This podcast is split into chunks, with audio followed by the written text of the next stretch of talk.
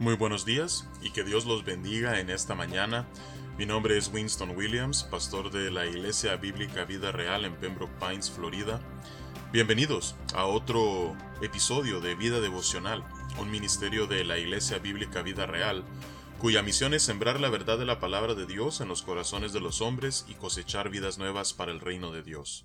Para más información puedes visitar nuestra página web www.ibvidareal.org o seguirnos en Facebook en nuestra página arroba ibvidareal.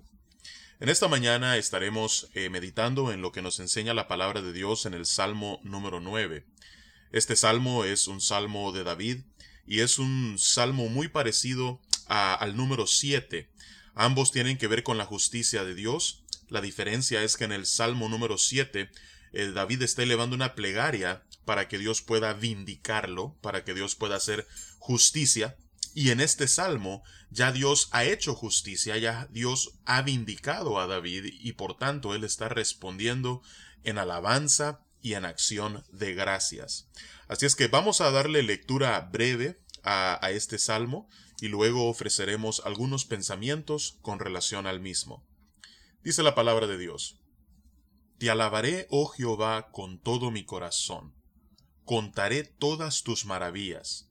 Me alegraré y me regocijaré en ti. Cantaré a tu nombre, oh Altísimo. Mis enemigos volvieron atrás, cayeron y perecieron delante de ti. Porque has mantenido mi derecho y mi causa, te has sentado en el trono juzgando con justicia reprendiste a las naciones, destruiste al malo, borraste el nombre de ellos eternamente y para siempre. Los enemigos han perecido, han quedado desolados para siempre, y las ciudades que derribaste, su memoria pereció con ellas.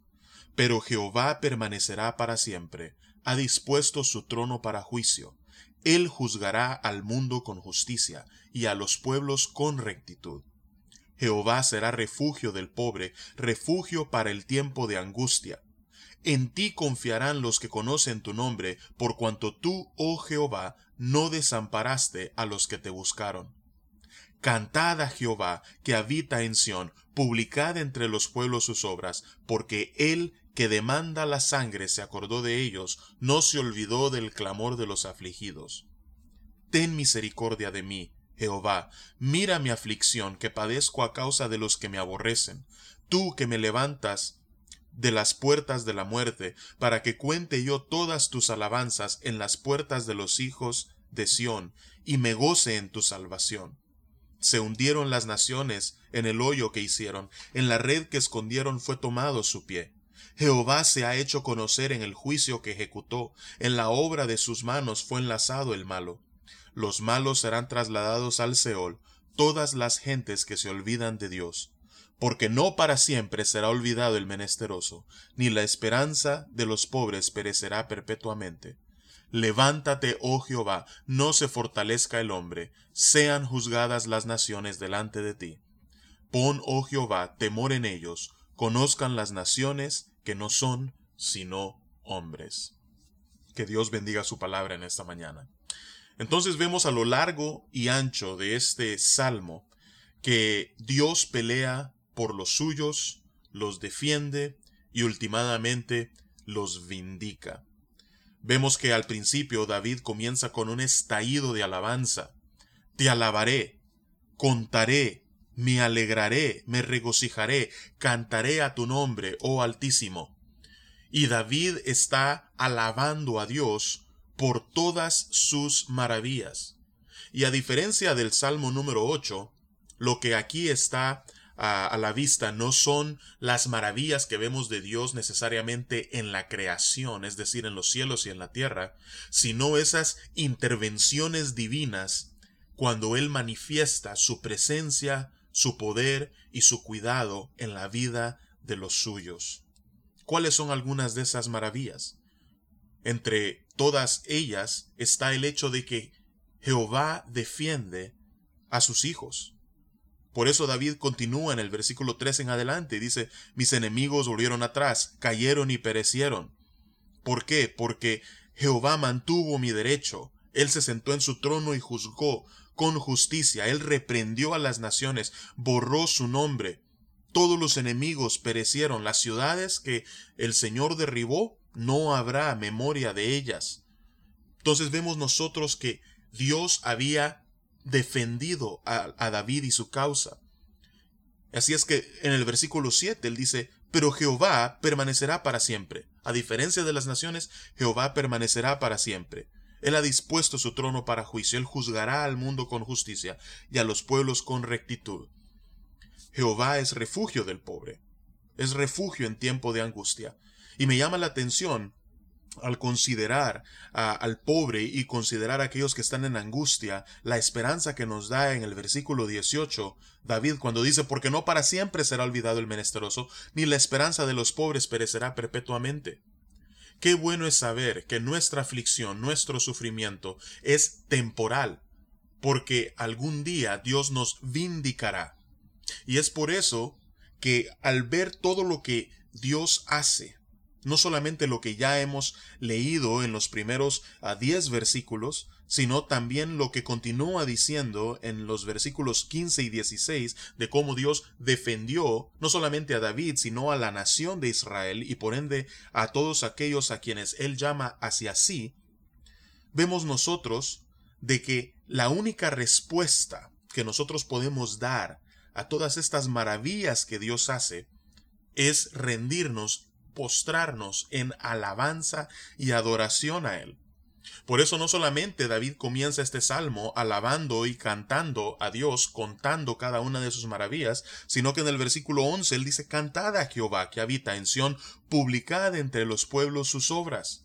Por eso en el versículo 14 él repite, para que cuente yo todas tus alabanzas en las puertas de la hija de Sión y me goce en tu salvación. Cuando tú me muestres misericordia, y tú mires mi aflicción, y tú me levantes de las puertas de la muerte, entonces yo responderé con alabanza. Todo lo que Dios hace es para la honra y la gloria de su nombre. Así es que a lo largo y ancho de este salmo, nosotros vemos que Dios pelea por los suyos y los defiende y que nuestra respuesta ante la intervención divina a nuestro favor solamente puede ser alabanza. Hacia el final del Salmo vemos que David dice, Levántate, oh Jehová, no se fortalezca el hombre, sean juzgadas las naciones delante de ti, pon, oh Jehová, temor en ellos, conozcan las naciones que no son sino hombres, nosotros no somos sino hombres. Él es creador, nosotros somos creación. Y ante esa realidad, lo único que podemos hacer es dar gloria y honra a su nombre. Algunos ven en este salmo no solamente un cumplimiento histórico cuando Dios defendió a David y a la nación del pueblo de Israel, sino que por todos los verbos en tiempo futuro a lo largo de este salmo ven que hay también una vista hacia ese día futuro en el cual Jesús regresa en victoria y de una vez y para siempre destruya a cada uno de sus enemigos y establezca su reino en el cual cada uno de sus hijos reinaremos con él por una eternidad. Así es que vamos a orar y vamos a darle gracias al Señor por vindicarnos, por defendernos y por intervenir en nuestras vidas de una forma especial.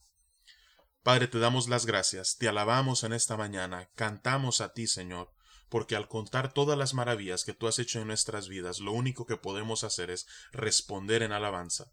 Te pido, Señor, en esos momentos en los cuales nos sintamos como que estamos siendo tratados injustamente, que podamos descansar en ti, el juez justo, elevar nuestra causa a ti y confiar en que tú responderás y ultimadamente tú vindicarás a los menesterosos, a los vulnerables, a los afligidos de corazón. Así es que confiamos y nos encomendamos a ti. Te alabamos por estar presente en nuestras vidas. Tú eres justo, bueno y para siempre. Y es en el nombre de tu Hijo Jesús que oramos y te alabamos. Amén y amén. Que Dios me los bendiga en esta mañana, que pongan su confianza eh, en el Señor, que se escuden en Él y con el favor de Dios nos encontraremos aquí mañana a la misma hora.